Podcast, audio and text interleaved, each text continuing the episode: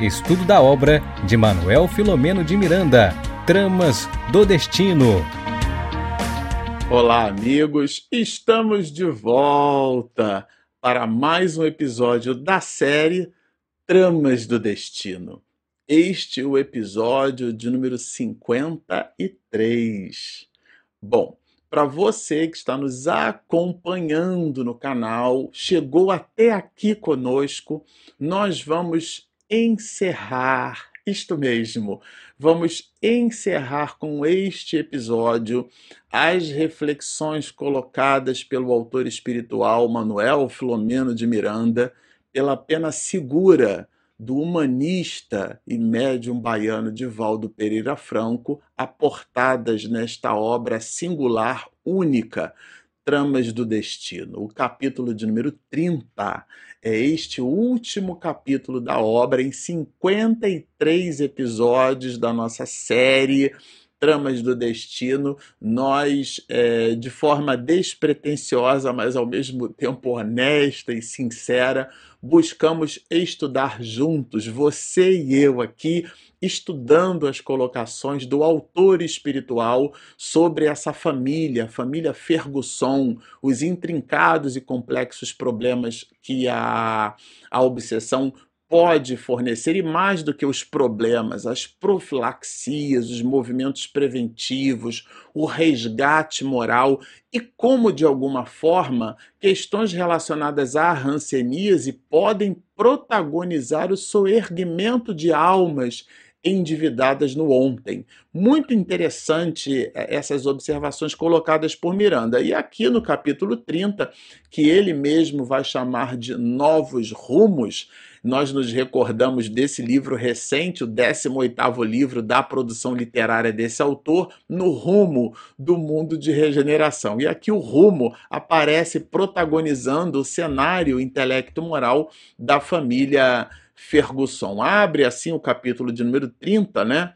No primeiro parágrafo, o autor nos dizendo assim: O tempo, em sua marcha inexorável, se encarregou de diminuir a dor da saudade de Lisandra, embora não conseguisse apagar das mentes dos familiares as reminiscências queridas. Então nós exploramos isso até no episódio passado, o fato de do espírita saber que não existe o morto, muito embora acredite na morte como fenômeno biológico, isso não nos transforma em criaturas frias. Então a família sentiu saudade da jovem mulher, né, da Lisandra, da menina, fazendo par ali com Gilberto, seu irmão. E, e, Miranda faz essas anotações e coloca mais para frente, porque esse capítulo traz agora informações muito sofisticadas a respeito do futuro de Gilberto com Tamires. Né? Esse é o, é o ponto alto desse capítulo de número 30, como um desdobramento do que dá objeto ao próprio título da obra, né? Tramas do Destino, como desdobramento dessas tramas. Transcorridos alguns pares de meses após o matrimônio de Gilberto e Tamires, fomos convocados pelo irmão Natércio para acompanhar o programa de resgates que iniciaria uma nova configuração dentro de um esquema adrede elaborado. Então, isso aqui é bem interessante. E, de novo, o próprio Miranda se coloca ali de forma muito tímida, mas a gente, extraindo o espírito da letra, vai perceber que ele protagonizou várias atividades de assistência a essa família. Não é alguém que fica acompanhando e depois observando, melhor dizendo, e depois narra, né? Por isso que quando nós chamamos André Luiz e o próprio Miranda de repórteres do mundo espiritual, é, talvez essa seja uma definição algo poética, até romântica, dependendo de como a gente analise, mas de fato não traduz muito é, a movimentação desses espíritos, porque eles atuam no processo, eles protagonizam determinadas atividades, muito embora é, à guisa da humildade que eles conquistaram e buscam ampliar, eles não projetem o ego, não projetem a persona como dinamizando essa ou aquela atividade, mas coloca muita coisa aqui na segunda pessoa do plural, o que nos incita a refletir que fazem parte sim desse mesmo processo. Então, os cônjuges foram trazidos em desdobramento parcial pelo sono a fim de tomarem conhecimento das tarefas futuras. E aqui vários espíritos fizeram parte, né? Dessa desse encontro, dessa reunião no mundo espiritual e, e, o próprio autor vai falar né, que estavam são personagens envolvidas é, na trama dos destinos. Reforça o título da própria é, da própria obra né? então foram vários os convidados. Diante do amorável Natércio sentiam-se custodiados por verdadeiro anjo da caridade. Porque não era assim uma reunião para ferir culpados. É, é, diferente, né? A abordagem desses espíritos é uma abordagem diferente. Não era uma reunião também que produzisse uma ansiedade expectante. Meu Deus, o que será que vai acontecer para frente? A forma como a reunião é arranjada por esses espíritos nobres dá àquelas almas que já se preparam para a, o soerguimento da sua própria historiografia espiritual, dá a esses espíritos um, uma, um certo alívio, né? a própria presença dessas almas. A gente fica imaginando que não era dialogar com Natércio, uma alma dessa, né? sendo a vida, e ele coloca aqui, né, mais do que uma sucessão de experiências no corpo e fora dele, formando um todo harmônico a impelir-nos para a frente. Então, é, é, isso são prólogos. Aqui eu destaquei alguns é, de Natércio para o, o casal, os recém-casados, né, é, Gilberto e Tamires. Coloca aqui, amplia, reforça esses conceitos, né? Chico Xavier, em 1970, no Pinga Fogo, que o nosso querido Oceano teve a, a gentileza de fornecer para a humanidade, foi um serviço de utilidade pública, um presente para o mundo, né? O nosso querido Oceano revitalizou é, algumas daquelas entrevistas. Eu assisti ele faz, sendo entrevistado, né? Falando aquelas fitas com mofo, um trabalho realmente minucioso, e lá resgatando aquelas entrevistas da década de 70 do século passado, Chico Xavier, na TV Tupi, falava para nós, para a humanidade, o apóstolo da mediunidade. O planeta Terra não é um parque de diversões incitado, estimulado e orientado por Emmanuel, talvez seja um dos espíritos que mais conheça o evangelho que nós conhecemos, né? Claro, existe uma pleiade de espíritos luminares que a gente não faz nem ideia, né? Que animaram personagens no mundo, se despediram de nós e são grandes almas, são homens e mulheres estoicos. Mas do ponto de vista da personificação, Emmanuel, é, de forma segura, é, é realmente um desses espíritos. E Chico serviu-se na intuição, né, nesse vínculo psíquico entre os dois, é, serviu-se para nos dar essa alerta, serviu-se da TV Tupi, dos instrumentos de comunicação. E aqui não é diferente com o Natércio, ele lembra para Gilberto e Tamires, e depois Miranda coloca no livro, pela pena de Divaldo, essas observações. O tempo, na sua contínua romagem, é um constante presente, e ele fala da, desse patrimônio universal, cósmico, que é o tempo. O carro da reencarnação nos convoca para responder pelas, a, pela aplicação das horas, nos sucessos que sempre nos alcançam infalivelmente. Então, o tempo é um corcel, né? é um instrumento, um cavalo, é um instrumento muito vigoroso. Então, como uma ampulheta, eu tenho aqui uma ampulhetazinha, né?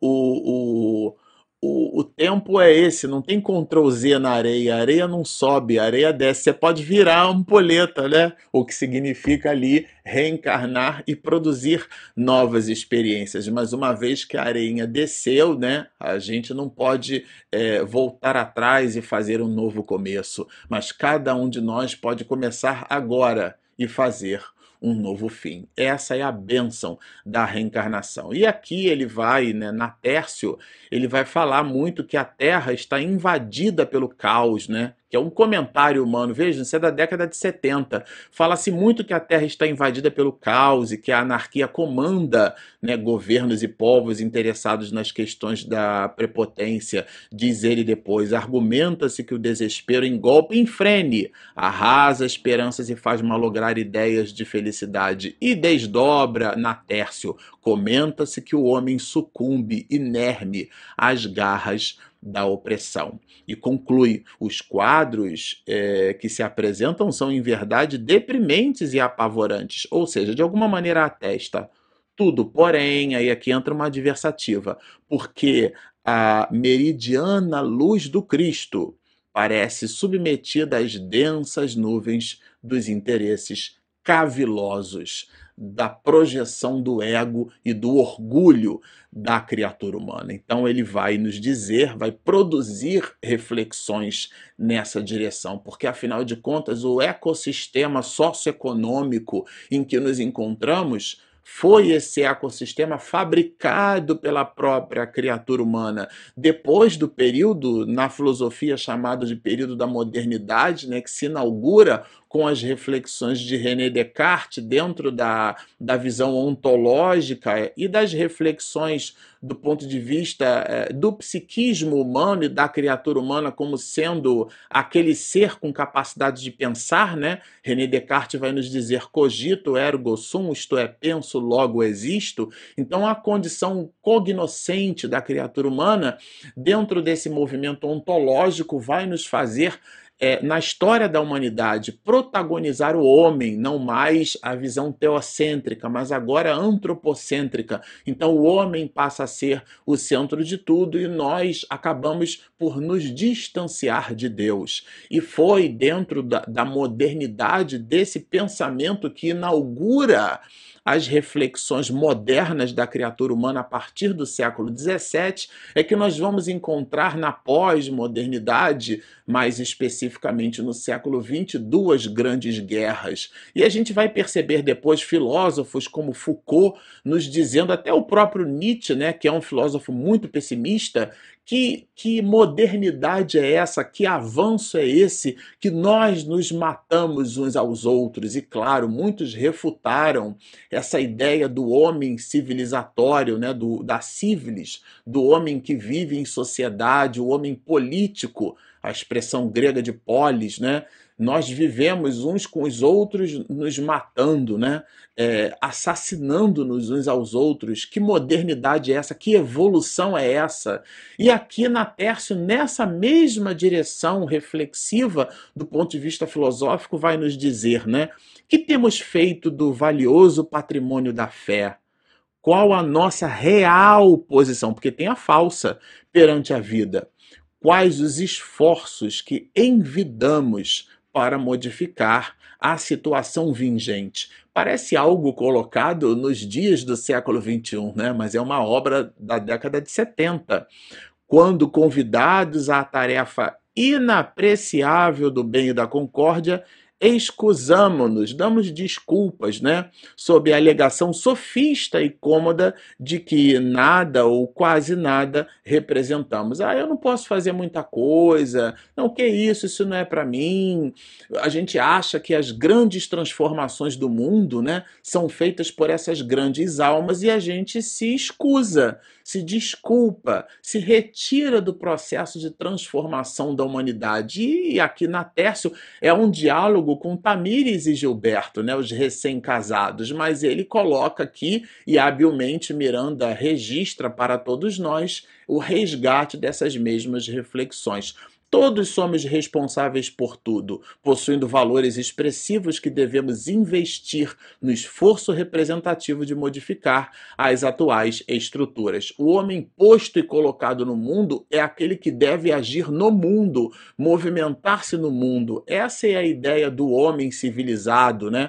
A diferença do selvagem para o homem civilizado é aquele que aprendeu a viver através de regramentos. E um dos grandes e máximos regramentos é a lei áurea trazida por Jesus: amarás ao teu próximo como a ti mesmo e a Deus acima de todas as coisas. O amor é o grande pensamento de Jesus que divide a história da humanidade entre antes e depois dele. E aqui na Tércio faz justamente esse resgate todo e qualquer contributo de sacrifício e abnegação, cota mínima de que possamos dispor, possui significação representativa. Às vezes nós valoramos a nossa atitude, a nossa atividade, a nossa movimentação como sendo mínima. Ah, isso é um gesto mínimo, mas a gente não deve. É qualificar pela quantificação, numerar. Não, isso não nos pertence. O semeador saiu a semear. Então a gente deve realmente promover o bem. O resultado disso pertence à divindade. Deus serve as criaturas através das próprias criaturas. E que maravilha possamos ser aquelas das criaturas em que Deus se serve naquele momento. É Paulo de Tarso, pois que Deus operava milagres através das minhas mãos. Então vejam, Paulo de Tarso reconhecia que o milagre não era dele, muito embora as mãos é, fossem. É nessa perspectiva, é nessa direção que Natércio apresenta é, essa reflexão através desse diálogo. Não nos é lícito ser coniventes com o que vai de encontro à nossa bendita convicção, somente porque está em moda aderir às vacuidades e incorporar as alucinações ao nosso modo de ser e de viver. São chamados modismos, né? Então a criatura adere a determinados comportamentos socialmente até aceitos mas de fato sem refletir se aqueles comportamentos adotados por muitos dialogam positivamente com a estratégia de vida, com o modus vivendi, aquilo que em filosofia a gente chama de ética, né? uma palavra que vem do grego ethos, que é o modo de agir. Aquilo está em consonância, em coerência com o meu princípio de vida, com a forma como eu enxergo a vida. Isso é uma reflexão muito individual, mas ela deve estar balizada nos ensinamentos de Jesus. O fracasso ético de uma nação decorre do desajuste moral da sua família. É a célula primeira de toda e qualquer sociedade, né? Quando alguém cai, a humanidade tomba com ele. Se se ergue, a sociedade se levanta nele. Por esta razão, o esforço pessoal é muito significativo, de valor inapreciável a benefício de todos. Quando ele fala inapreciável, é que a gente não consegue qualificar nem quantificar o bem que se produz. Isso é do ponto de vista espiritual, é uma avaliação que a nossa condição cognitiva não tem, é, é, não mostra habilidade para fazer esse tipo de avaliação e na verdade não devemos fazê-lo, né? Ela é o, bem, por menor que seja. E quando a gente diz por menor, é uma avaliação nossa. Às vezes aquilo na, na, na engenharia social divina corresponde a um benefício tremendo, aquilo vai multiplicado por um escalar fundamental das almas nobres que a gente não faz nem ideia a doutrina diz-nos é, Miranda, né, no verbo de Natércio, nas anotações aqui, a doutrina nos, nos desperte para identificar é, em nós mesmos, no egoísmo, nas paixões criminosas, os piores adversários, os que jazem e atuam no nosso íntimo, para o mundo exterior. Aqui é importante, a gente destacou esse trecho, porque de modo geral a gente coloca muito na conta dos outros ou na conta do obsessor. Então, o grande destruidor das vidas humanas são as próprias criaturas humanas, nós mesmos. Então, a gente não deve colocar na conta dos outros, das pessoas e das circunstâncias. Nós construímos o nosso futuro. Cada um pode converter-se em ponte para facultar ao amor atingir os que tombaram na outra borda. Então, todos nós poderemos produzir em prol da humanidade, seja lá qual for a atividade, pequenina que seja, desde você estar andando na rua e você retirar um objeto para que uma pessoa possa, né, capítulo 1 da Constituição Federal Brasileira, considerando que estamos gravando vídeo no Brasil e somos brasileiros, né, por pátria eh, mátria, é, o direito de ir e vir. Então, se passa, por exemplo, um, um cadeirante, uma pessoa com, com, com, a, com necessidades é, específicas, né, vejam, eu agora, nesse exato momento, eu tenho uma necessidade específica, que é o óculos, né? Sem essa, essa prótese, eu não consigo é, ler. Estou aqui com o meu iPad, estou fazendo a leitura. Sem isso, eu enxergo tudo embaçado, né? Chamada presbiopia, vista cansada, né? ou DNA, que é a data de nascimento avançada. Quando a gente proporciona para os outros meios para que os outros possam exercer aqueles direitos dentro daquele conceito de equidade, é dar aos desiguais na medida das suas desigualdades. Nós estamos promovendo atos de bondade, sem aquele rótulo de religião, mas sim de religiosidade. E aí continua a entidade veneranda, né? Deram entrada na sala depois desse prólogo a Lisandra e ela estava re, é, perfeitamente refeita. E Hermínio Lopes, o espírito obsessor, né? Vocês lembram? Ainda em processo de demorada convalescência. E claro, foi um momento áureo. A jovem aproximou-se dos familiares e os abraçou efusivamente, né? Estava ali, ela telementalizada, teleconduzida pela alma nobre, pela matriarca mor da família, Dona Adelaide, que junto com Natércio protagonizam todo o conjunto de benfeitorias para a família Fergusson. Vejam, cada um de nós tem uma Adelaide, tem um Natércio, Todos nós estamos amparados por essas almas nobres. Isso aqui não é um template exclusivista. Isso daqui é uma forma que o autor espiritual encontrou de nos dizer é que todos nós somos muito bem tutelados, muito bem obrigado. O que a gente precisa fazer é sintonizar com eles. E aqui, repito, todos nós temos um Natércio e uma Adelaide. E na família Ferguson, que esse nome, claro, é um nome, é um nome fictício, mas a família, repito, esse drama, esse trama existiu, vai aqui protagonizado por esses personagens. Então ela entra, se aproxima, é uma beleza, né? Temos em Lisandra o exemplo que corresponde à parábola do filho pródigo. Sofridas mil vicissitudes, resolveu-se pelo retorno ao lar. Essa ideia do lar é a ideia do bom, né? Ela retorna ao lar, retorna à condição de bondade, que é a condição genuína do espírito. Do ponto de vista do DNA divino, nós somos criaturas boas, né? É o é, Rousseau, quando escreve o contrato social, o homem é genuinamente bom, né? Então, nessa perspectiva, nós voltamos ao lar. Lisandra voltou a essa condição. Né? É, ele retorna, a parábola do filho pródigo mostra muito isso. Cessada a dívida, surge a hora dos investimentos em relação ao futuro. Vejam, cessada a dívida. Então é como se você voltasse um pouco assim pro bom, agora que eu que eu paguei o que eu devia, deixa eu aportar benefício para o mundo. É todo esse volume de informações anteriores que Natércio expediu. Seria esta a salutar oportunidade de reunir novamente Jorges, né, que é, é o seu Rafael, Anete, que é Lisandra, Hermínio e Jules, que são espíritos é, que promoveram muita encrenca, sob o mesmo teto é, enquanto as mãos de Ermelinda e Dona Artemis pudessem enflorescer-se, olha que bonito, no carinho aos sobrinhos netos e aos netos. Então, a, o, o que nos chamou a atenção é que aqui, claro, trata-se de um encontro no mundo espiritual para planejar a reencarnação de Lisandra. E tem por Gilberto e por Tamires, então, os seus possíveis futuros pais. Por que possíveis?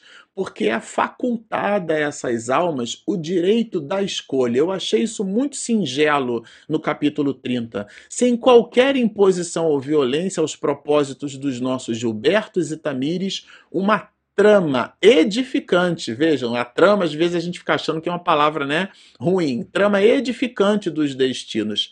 Abrir leisia novas perspectivas para a felicidade futura de todos. Então aqui estava se apresentando a possibilidade é, da reencarnação de dois grandes espíritos, né? E Gilberto e Tamires, que era o casal que poderia receber como filhos essas duas almas, era a eles então facultado o direito de escolher. Calou-se novamente um pouco, né? É, os familiares tinham túmidos os corações pela emoção superior do momento. E aqui é, A médium Epifânia, que em desdobramento parcial pelo sono com altíssima lucidez está presente na reunião, pergunta, né? Então, serão os filhos dos seus corpos, porém pupilos dos nossos corações? Que dizem? Que delícia, né?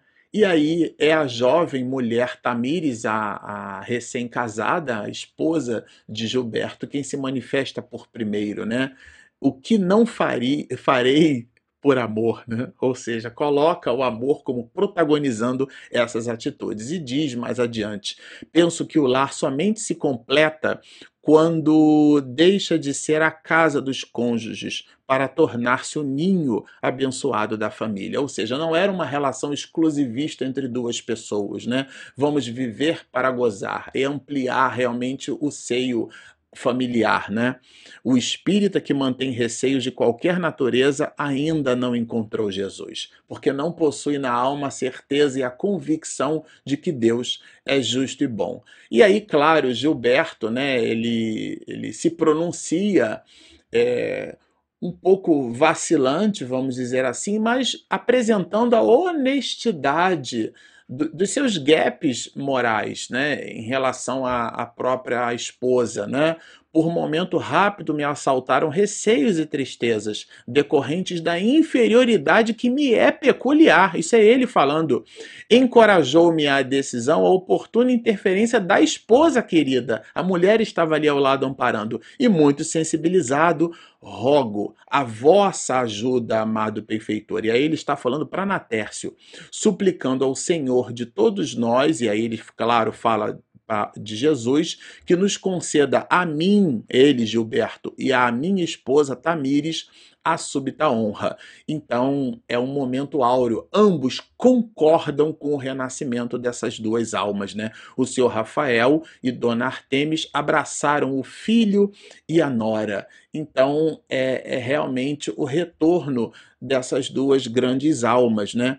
O senhor Rafael, com muito respeito e emotividade, perguntou ao mentor atento: Os meus olhos carnais verão o neto e alcançarão a chegada da netinha? Porque aí ele queria saber se ele ainda poderia abraçar os netos, né? Que delícia, né? A pergunta. Assim, como não, né? E aí, essas mãos doridas vão abraçar seus netos, sim. Agora, ele quer saber de Jules Henry, né? É, de fato, que é um outro espírito também na trama, né?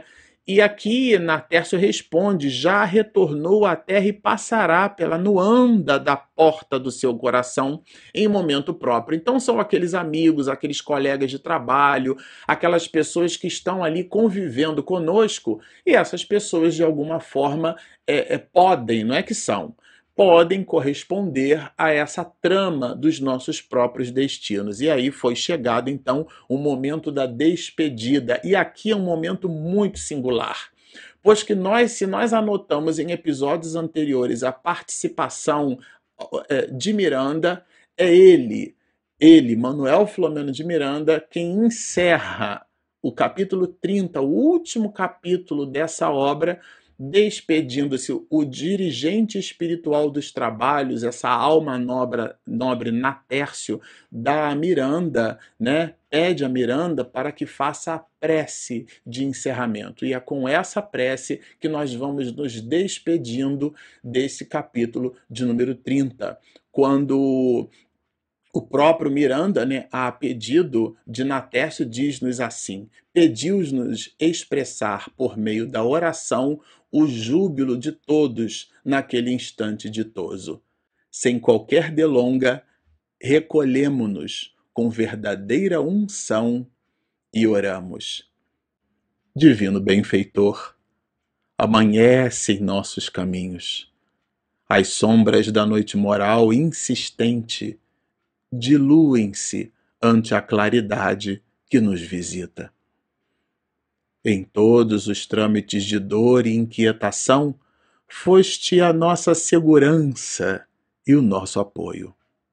Sempre experimentamos a dita de fruir a tua presença.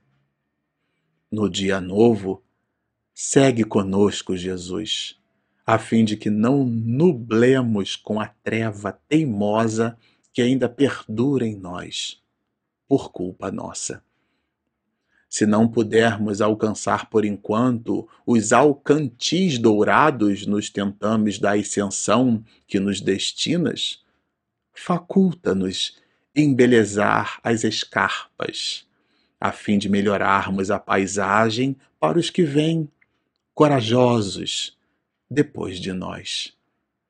Se não conseguirmos o êxito por nossa imprevidência, enseja-nos ao menos a sabedoria que impede o acumpliciamento com o crime.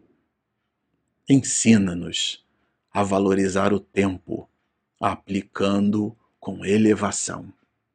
Não nos concedas a hora vazia, a fim de que a ociosidade não nos entorpeça o caráter. Nós, que temos vivido em fugas incessantes, agora te suplicamos a coragem e o destemor para o avanço do espírito rubescido pela fé e dignificado pelo sacrossanto sentimento do amor.